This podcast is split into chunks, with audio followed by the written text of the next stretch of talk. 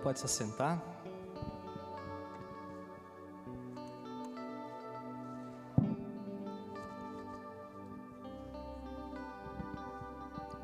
Certa vez um, um adolescente, um adolescente de uns 14, 15 anos, ele afirmou: Eu até pensei em cursar, eu não vou dizer qual que é o curso que ele pensou em fazer, até pensei em fazer aquele curso para o meu ensino superior. Mas além daquele curso não dar dinheiro, qual destaque eu posso ter? Eu não vou investir a minha vida para ser só mais um na multidão. Eu não quero ser só mais um na multidão. Eu quero algo que me dê destaque. Eu preciso ser lembrado. Eu preciso ser reconhecido.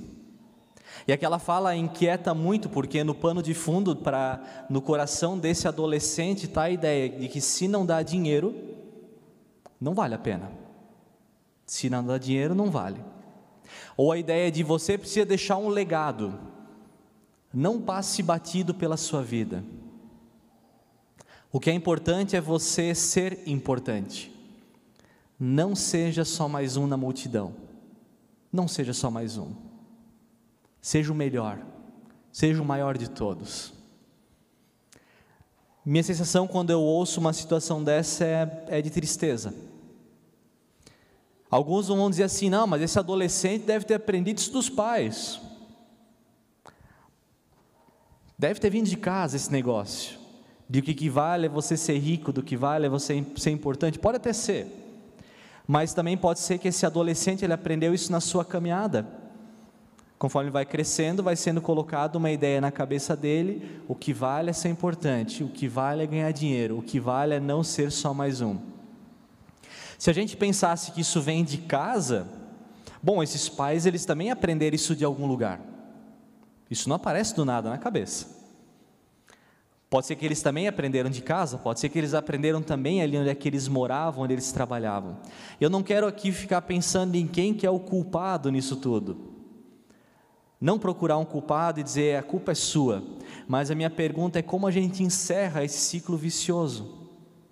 Como a gente encerra esse ideal de que você não pode ser só mais um, você tem que ser o melhor do que os outros, você tem que estar acima dos outros. Como que a gente encerra esse negócio?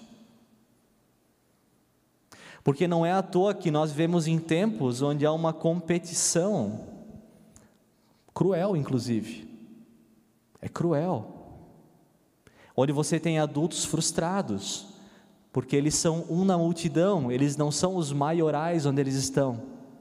Como que a gente encerra isso de uma vez por todas? Como será que nós temos conduzido a nossa vida? Como é que tem sido a condução não só para nós, mas como que a gente tem ensinado a nossa família e as próximas gerações que vêm por aí? O que, que nós temos colocado na cabeça deles?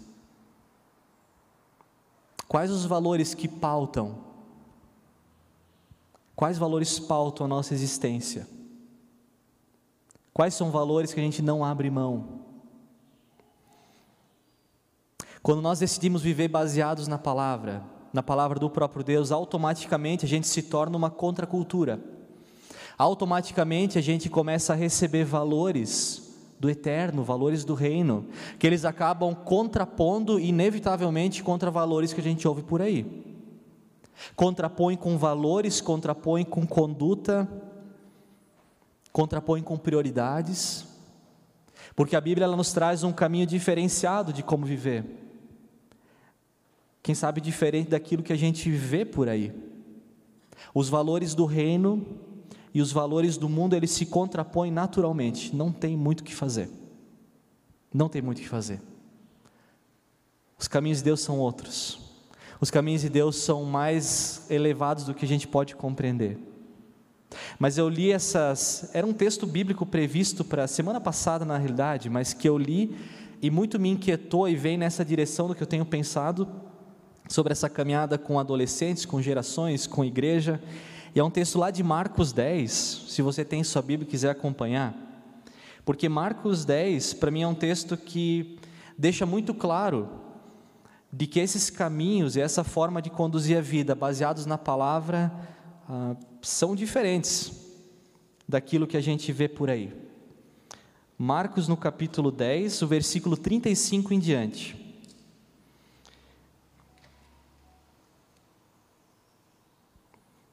Marcos 10, 35 até o 45, 10 versículos só. Vai ser intitulado, pelo menos aqui na minha Bíblia, o pedido de Tiago e João. Ele vai dizer: Nisso, Tiago e João, filhos do Zebedeu, aproximaram-se dele, de Jesus, e disseram: Mestre, nós queremos que nos faças o que vamos te pedir. O que vocês querem que eu faça? perguntou ele. E eles responderam: Permite que na tua glória nos assentemos um à tua direita e o outro à tua esquerda. Disse Jesus: Vocês não sabem o que estão pedindo. Podem vocês beber o cálice que eu estou bebendo ou ser batizados com o batismo que eu estou sendo batizado? Podemos, responderam eles. Jesus lhes disse: Vocês beberão o cálice que eu estou bebendo e serão batizados com o batismo que eu estou sendo batizado. Mas assentar-se à minha direita ou à minha esquerda não cabe a mim conceder. Esses lugares pertencem àquele para quem foram preparados. Quando os outros dez ouviram essas coisas, ficaram indignados com Tiago e João. Jesus os chamou e disse: Vocês sabem que aqueles que são considerados governantes das nações as dominam, e as pessoas importantes exercem poder sobre elas. Não será assim entre vocês. Ao contrário, quem quiser tornar-se importante entre vocês deverá ser servo, quem quiser ser o primeiro deverá ser escravo de todos. Pois nem mesmo o filho do homem veio para ser servido, mas para servir e dar a sua vida em resgate por muitos. Até aqui esse nosso texto, não sei se ele é conhecido ou não, mas quando eu leio ele, eu fico imaginando na expressão que os outros dez discípulos tiveram quando ouviram aquele pedido. Qual a cara que Tiago e João, ah, que gerou nos outros dez quando Tiago e João têm essa conversa com Jesus? Porque o texto deixa claro que os discípulos estão todos lá. Eles ouviram essa conversa. Eles ouviram. O que será que passa no. Eu gosto muito de pensar no que passa no coração, né? O que, que passa no coração? Dos outros dez ao ouvirem Tiago e João tendo esse tipo de conversa com o próprio Jesus. Aliás, nem conversa é. Nem conversa é. Ele diz: Mestre, nós queremos que nos faças o que vamos te pedir. Nós queremos que você faça isso. Nós enxergamos que isso aqui é melhor. Nós queremos que você faça isso. Jesus, com toda a calma do mundo, parece que entra nessa conversa, né? E diz: Tá bom então, então diz o que vocês querem que eu faça para vocês. Na mente de Tiago e João parece que também está muito claro de que o Senhor, Ele é rei, Ele é soberano. Por isso que eles vão e pedem para Ele agora, Senhor, nós queremos sentar um à direita e nós queremos que um sente à esquerda. São duas posições de autoridade, de autoridade que são baseadas numa lógica do mundo onde você tem um rei que é soberano, você tem o braço direito e o braço esquerdo. Os dois mais importantes que vêm depois. Fique imaginando Tiago e João conversando sobre isso, porque assim, ó, essa ideia não aparece do nada. Ela não aparece do nada. Eles imaginando essa questão do reino, Jesus Cristo comandando toda a humanidade. Fica imaginando Tiago e João olhando um para o outro e dizendo: seria um lugar legal para nós, né? Puxa, vai que ninguém pediu ainda, vou pedir. Vai que ninguém pediu, é meu então. Os dois chegam para Jesus e fica imaginando a cara dos dois pedindo para Jesus. Com perdão da expressão, mas com toda a cara de pau. Nós queremos sentar um à tua direita e um à tua esquerda. Vamos pedir para o mestre. Vai que ele topa. Lendo o texto, eu me pergunto por que, que Tiago e João acham que merecem um cargo melhor do que os outros? Por que, que eles acham que esse lugar poderia ser deles e não de qualquer um dos outros dez? Por que eles têm esse pensamento de, uh, de uma divisão tão hierárquica, onde eles querem ser mais do que outros? Não é à toa que o versículo 41 vai dizer: Quando os outros dez ouviram essas coisas, ficaram indignados com Tiago e com João. Ficaram indignados com esse pedido, e não é à toa. Não é à toa. Porque Jesus, quando ele chama os discípulos para a caminhada com ele, ele chama para uma caminhada não de maior ou de menor, ele chama para uma caminhada de um relacionamento com Jesus, num grau de igualdade, como o corpo de Cristo, onde só Ele é o cabeça e nós somos todos membros de um mesmo corpo. Nós, ele chamou os doze para um relacionamento, para uma caminhada. Jesus nunca prometeu para nenhum deles: Olha, eu vou te chamar e você vai comandar. E aí vai ter mais uns dois, três que vão ficar um pouco abaixo. E que pena dos dois últimos, né? Porque iam ser os serviçais de todo mundo. Ele não fez isso. Ele chamou todos para um relacionamento. Um pouco mais adiante vai ter a situação do lava-pés, onde Jesus agora ele, ele chega naquela situação, vai ter a ceia, aí aqueles discípulos sentados já, e era algo normal. Você entra num lugar, você lava os pés, porque você comia numa uma, era muito baixo, então você ficava perto do pé da outra pessoa. Jesus entra naquele lugar, está todo mundo com o pé sujo, nem lavar os pés. É quase minha mãe, na casa dos meus pais, um parente, tinha um campo de futebol do lado de casa. E era normal que depois de jogar futebol uma tarde inteira, minha mãe pegava aquele limão, aqueles bem laranja, Lá em Pomerode é limão comum, né? Aquele limão laranja. Ela diz: vai lavar os pés com limão primeiro, antes de entrar dentro de casa, porque estava sujo. E se você entrava na, dentro de casa com os pés daquele jeito, minha mãe mandava de volta: disse, vai lavar o pé. Pelo menos lava o pé. Jesus tem uma postura diante daquela situação onde todo mundo se senta na mesa. Jesus ele vai, tira seu manto e ele começa a lavar os pés dos discípulos.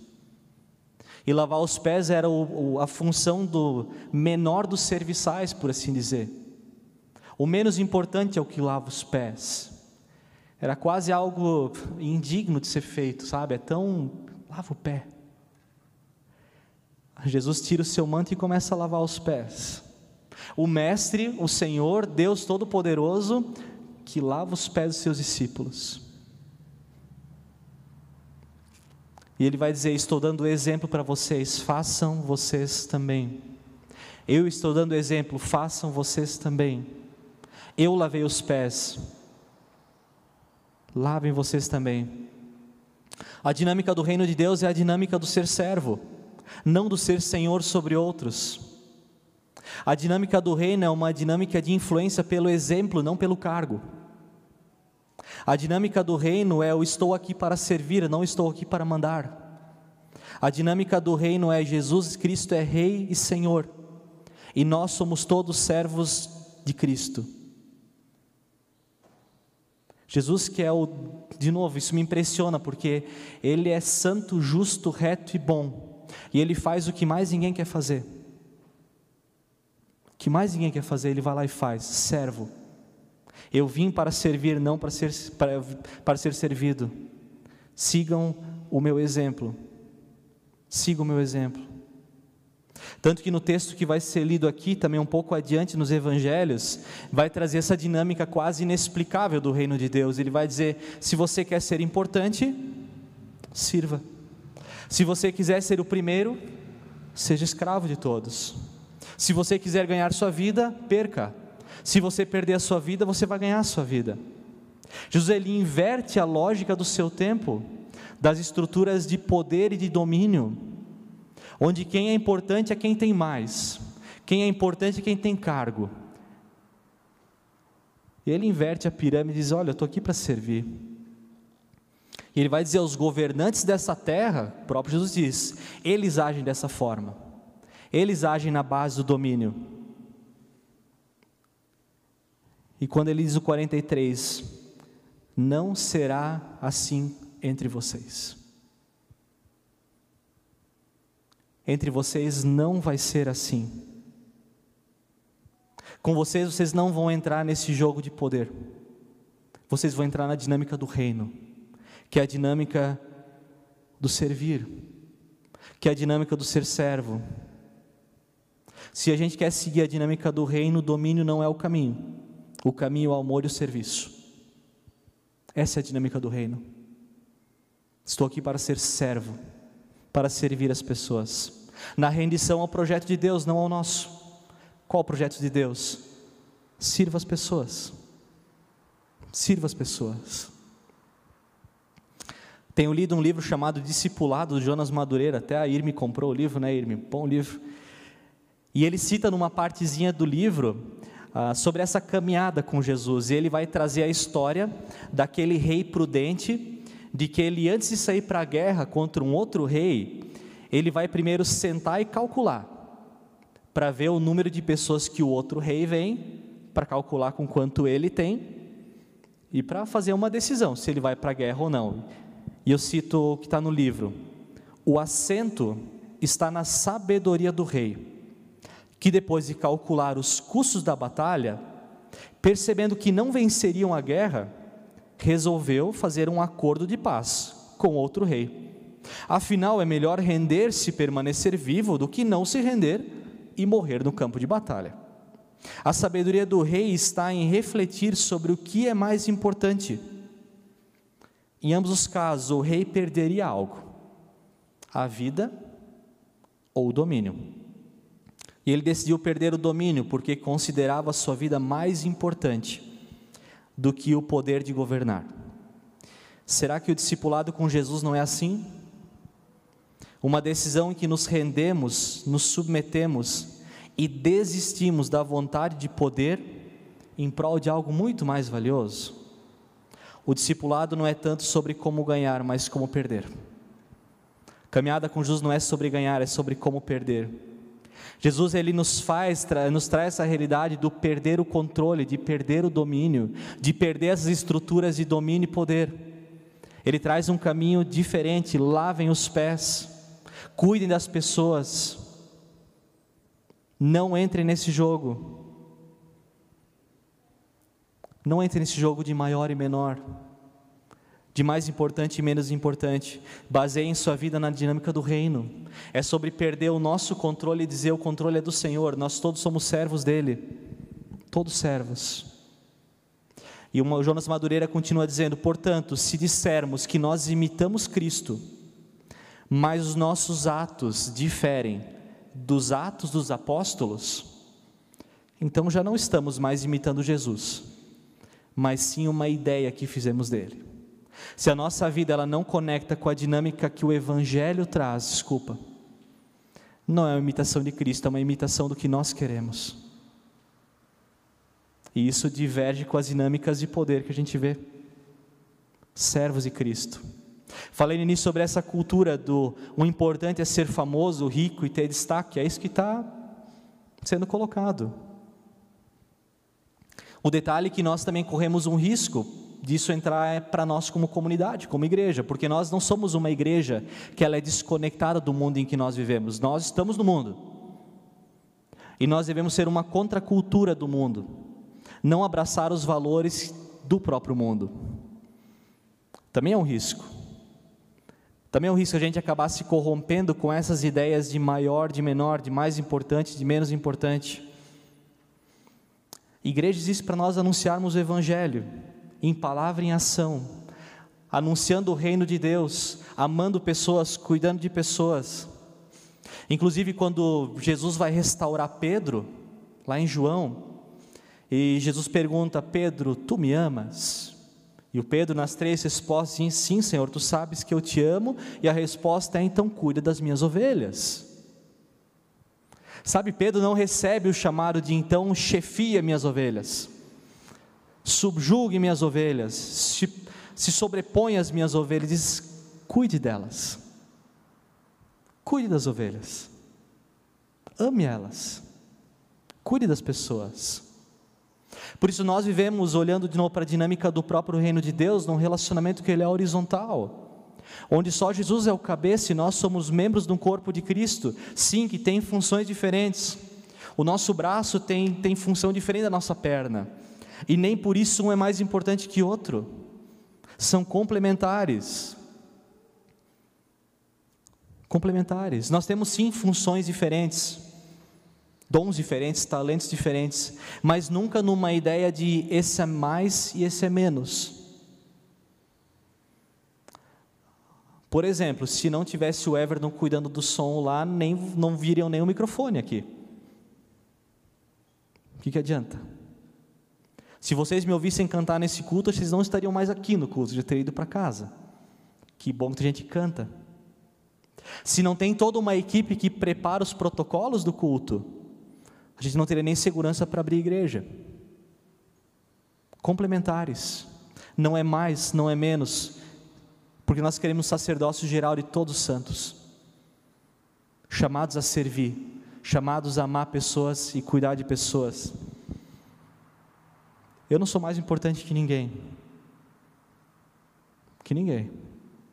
Nós somos complementares. Me impacta quando eu leio Jesus falando: com vocês não será assim. Com vocês não vai ser essa estrutura, não. A minha estrutura é do ser servo, horizontal, cuidando um do outro, amando pessoas, anunciando o reino. E quando a gente fala sobre esse cuidado, sobre esse ser servo, isso sim é trazido para nós como igreja. Mas também nós servirmos e cuidarmos de pessoas que são de fora da igreja. Nós somos igreja para fora dela, para alcançar pessoas. Então não importa se, se, se a gente está querendo servir, amar pessoas ah, internamente como igreja, seja fora dela, seja no teu trabalho, seja na tua profissão onde você exerce aquilo que Deus colocou no teu coração também não é espaço de domínio, não é espaço de subjugar ninguém, espaço de amar pessoas, servir pessoas. E se a nossa vida tem sido conduzida não na dinâmica do ser servo, ela é uma dinâmica que desconecta do Evangelho. Desconecta. Chamados a sermos servos do Senhor, amando a Ele, cuidando de pessoas. E de novo, não quero que a gente se limite a olhar só para nós internamente, mas ali onde você está, na sua casa, no seu trabalho, onde você estuda, servir as pessoas, cuidar de gente. Essa é a dinâmica do reino. E quando nós começamos a viver nessa realidade do reino, isso vai influenciar toda a nossa vida. Porque não tem como nós abraçarmos uma dinâmica eterna para a nossa vida e ela se resumir somente ao culto do domingo ou no grupo durante a semana. Mas quando nós assumimos essa caminhada com Jesus, dizendo assim: Eu quero viver isso aqui, isso muda a forma que eu trabalho. E não importa onde, onde é que a gente trabalhe. Mas você vai olhar para outra pessoa não mais como alguém a ser subjugada, mas alguém que eu quero servir. Eu quero servir a pessoa. Isso muda a forma que eu trato as pessoas.